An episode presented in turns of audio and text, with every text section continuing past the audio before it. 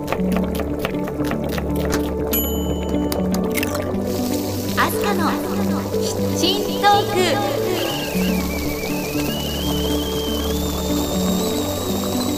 アスカのキッチントークは私のキッチンから皆さんにハッピーとスパイスをお届けするプログラムです。Now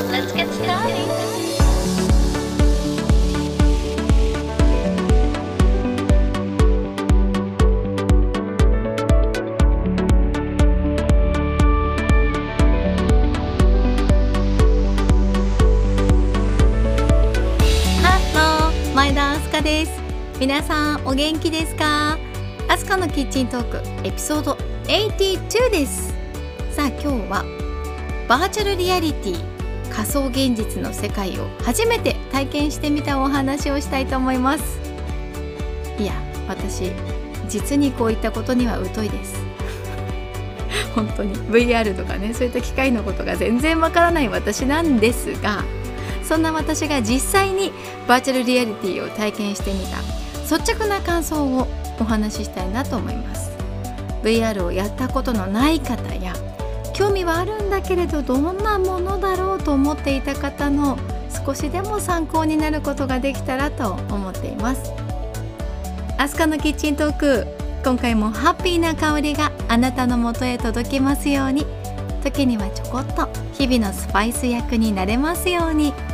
最後までどうぞお付き合いください。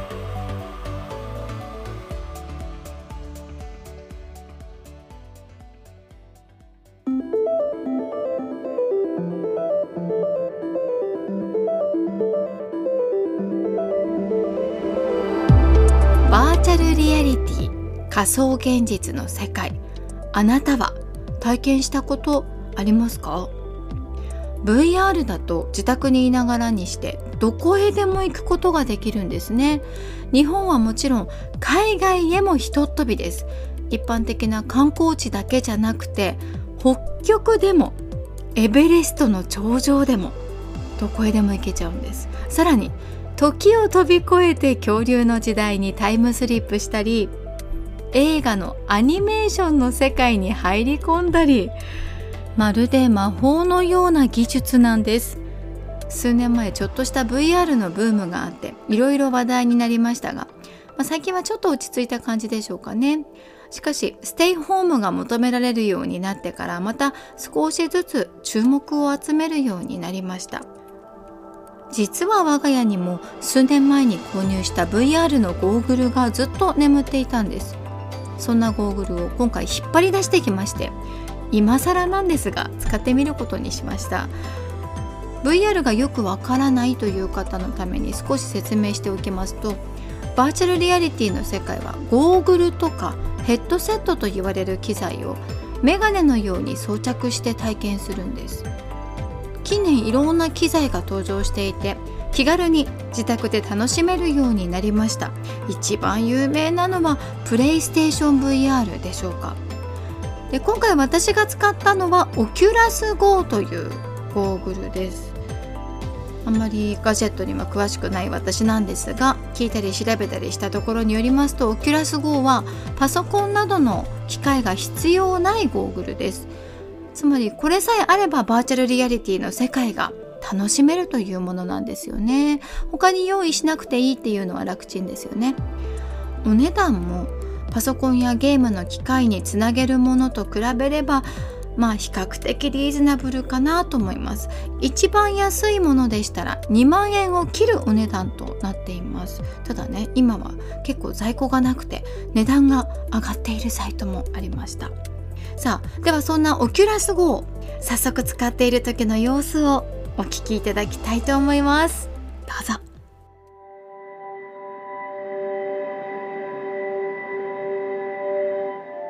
さあ VR 体験です。ジュラシックワールド行ってみよう。何が始まるかな、はあ、ジャングルだ。恐竜のうめき声が。くる。すごい。山の至る所に恐竜が住んでいる感じ。その息遣いがいろんな方向から聞こえてきて。目の前には大きなアパトサウルス首長竜が横たわってて今目が開いた。うん？起きるか。お目覚め？っていうか私。恐竜の目の前にいますけど。結構距離が近くって56メーター先ぐらいにアパトサウルスがいてああ首が伸びてきた。えー、ちょっとちょっとちょっと。もしもし。えー、今私の目の前30センチぐらいのところに来て匂いをクンクン嗅いで目が合う。覗き込まれた。まあまあ草食竜なのでね。今首を天高く上の方にニョキッと上げたの私今見上げてるんですが背が高いな。ぁちゅうかすごいリアル。わーへえ前足上げちゃって。ドシンって。振動が来るわけじゃないんだけどなんか。その振動さえ感じられるような。へえ。ジュラシック・ワールドってこんななんだ。アパトサウルスってでかいな。はあ。あまた一休みするのか。ちょっと一安心。ふう。ドキドキした。なんかあの恐竜博物館とかで見る恐竜の感じと全然また違うから。結構リアル。うん自分が恐竜時代にタイムスリップしてまさかこんな目の前で恐竜を見るだなんてっていう。まあありえない体験。さあでは続けて見てみようか。ジュラシック・ワールドのブルーの方を見てみます。オキュラス GO を頭につけているとその例えば「ジュラシック・ワールド」のブルーがスタートするまでしばらくちょっと暗がりだったりする時間があってその一瞬暗がりになる時間が結構引き込んでいく感じで ドキドキする。暗がりから明かりが見えてきた。あ私は今熱帯雨林のジャングルの中。うん。遠くの方に煙が上がっていて。煙のあたりから何かが現れてきそう。えー、と思いきや。私足元ちゃんと見てなかったけれど私のすぐ目の前にブルーが横たわっていて今むくっと体を起こしました。ブルーってあのジュラシック・ワールドを見たことがある方だったらお分かりになるかと思うんですけれど割とあの人間の味方になってくれるというか主人公たちが本当に困った時に助けてくれる存在。ちっちゃめの恐竜なんですよね。でブルーのラインが入ってて見た瞬間あブルーってすぐ分かる。特徴的な割と人間と背丈が変わらないくらいの大きさの恐竜。えちょっとブルーどこ行った？え？何？私を一人置いてどこ行ったの？何とも言えない音楽がかかっていて何かが起こりそうな予感。え？え？何？何ブルー？え？ー、ちょっと。やだー。ばばばばばばそうかと思ったら獲物を横取りされちゃった。えー、なんてこったい。空から翼竜が現れた。えー、で今度は翼竜対ブルー。獲物の取り合い？今私が身を置いている森の向こうには大きな山があって 今火山が噴火した。マジか。どうすんの？ねちょっと逃げようよ。ええー、降ってくるよ火山灰。どうなってるんだろう。はあ。白いもやがかかってて。何の匂いもしてこないはずなんだけれどなんとなくこう焼け焦げたような匂いがするような気分。多分火山にやられちゃったのかな。もうなんかそれ以上先進まなくていいのにって思うんだけどどんどん先進んじゃうのねこれね。うわなんか大きい恐竜出てきた。何これ？T-Rex? ああ T-Rex じゃない。これなんだろう？えー、また大きいの来た？なんか来た？ああ他の恐竜はこれが T-Rex だ！はあ。なんだ。ああ私の目の前でそんな大口開けるのやめて。ああ戦い始めちゃったんだけど。ええー、T レックスは一撃でやっつけちゃったのこれ。すごいね。うわめくるめくジュラシックワールド帰りたくなってきた。帰りたい。あちょっと怖い。ジュラシック・ワールド・ブルー。怖くなって。逃げたくなりました。さようなら。あ終わった。疲れた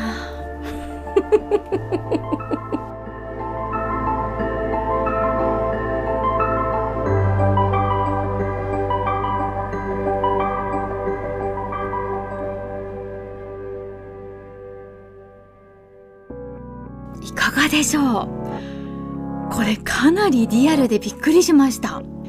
私お家にいるはずなのにこのゴーグルをつけるともうジャングルの中にいるんですよね。後ろの方からも何かが迫ってくる音がしてくるんですよ。で恐竜がグイーンって目の前に顔をニョキーって出してきたりするのでえー、食べられちゃうかもってそんな気持ちになるんですよね。他にもオキュラス GO を使って体験したのはナショナルジオグラフィックのアプリで南極に行ってみたりですとか360度の映像が見られる YouTube のアプリでルーブル美術館へも行ってみました。あ私の大好きなポール・マッカートニーが出てきて歌っている映像なんかもあります。ポールがすぐ目の前にいるって興奮しちゃいますね。こんな風にいろんな楽しみ方ができるんだなと思いましたが中でもおすすめはワンダーというアプリです。これどういったものかと言いますと Google のストリートビューをバーチャルリアリティで楽しめるというものなんですよね。まるで自分がその場所にいるような気分を味わえます。例えばですよ私がまず行ってみたのは学生時代に住んでいた東京で一人暮らしをしていた時のアパートです。場所とか、まあ、住所とかは覚えていないんですがいつも通っていた道とかその辺りの雰囲気を体が覚えてるんですよね。なので大体のところまで行ったらそこからじっくり歩いていくんですけどあ確かこの辺りに自動販売機がああかつてはあったっけななんて 思いながらの散策となりました。かつて住んでいた町をうろうろとしてみたんですが束の間学生時代にタイムスリップですね。あここに自転車止めたりしたなとかね思い出すこといっぱいあるんですよ。あここを通り抜けたら大通りだったなとか友達の家はもうこの先のもうすぐそこだったなとかあと学生時代の頃のバイト仲間のことお世話になった方々大家さんとかあと近くに住んでいた先生のことなどを思い出しました。そんなワンダーで見てみたところどうやら私がかつて住んでいたアパートは取り壊されてしまっていましたね。トイレとお風呂が共用の学生専用のアパートだったんですね。横が大家さんのお宅で大家さんの敷地内の奥側にアパートがあって寮のようで安心だなんて母が言っていましたけれどまあねこれはもう時代遅れのスタイルになったのかもしれないですよね。他にもワンダーではどこでもドアのように行きたいところの様子を簡単に覗いてみることができるんですよね。これを使うとパソコンの画面でストリートビューを見るよりもリアルに迫ってくる感じがあるんですよ。なので気が付くと今自分が家にいて VR 体験しているということを忘れてしまいますね。バーチャルリアリティオキュラス GO うーんすごい世界を体験させてもらいました。面白かったです。今はね旅行したくてもなかなか出かけられないじゃないですか。でもこれがあると知らない世界へどんどん足を踏み出せる感じがします。ただいくつか改善してほしいなと思うところもありました。ここはちょっと難点かなと私が感じた部分をお話ししますと頭につけるゴーグルが重い。ちょっとしんどくなっちゃったんですね。オキュラス GO の重さ 470g なんです。これでかなり軽い方だそうなんですけれど重く感じて首が疲れてしまうんですよね。目もずっとつけていると疲れます。あと車酔いするタイプだからか若干気持ち悪くなってしまう感じありましたかね。長時間は無理かもしれません。まあいろいろ改善されるとバーチャルリアリティの世界はもっともっと身近になってひょっとするとリアルと変わらない世界になっていくのかもしれないですね。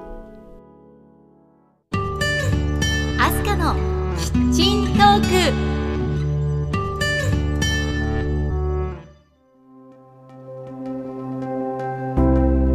アスカのキッチントークエピソード82エンディングの時間です。今日は私がバーチャルリアリティの世界を初体験してみたお話をしました。いかがだったでしょうか？ちなみに今回ゲームもやってみました。ゾンビが出てくるゲーム。心臓に良くないかもしれないですね。こういったものが苦手な方にはおすすめできませんがスリルがたまらない大好きという方は是非楽しんでみてください。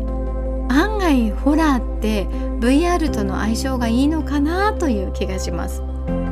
そうそう。オキュラス GO は360度撮影できるカメラで撮影した画像や動画を取り込んでそれを見ることができるんです。なので子どもたちの様子を360度カメラで撮影して子どもたちが大きくなった時にそれを見てみるなんていう使い方も楽しいんじゃないかなと思いました。いやそれにしても時代は進んでいますね。私が感じた今一つな部分もおそらく将来的にはすっかり解決されてで今に現実と仮想現実の区別が全くつかないそんなゴーグルが発売される日も遠くないのかもしれないですね。ということでアスカのキッチントーク今日もお付き合いありがとうございました。次回の配信まで皆さん元気にお過ごしください。お相手は前田明日香でした。See you!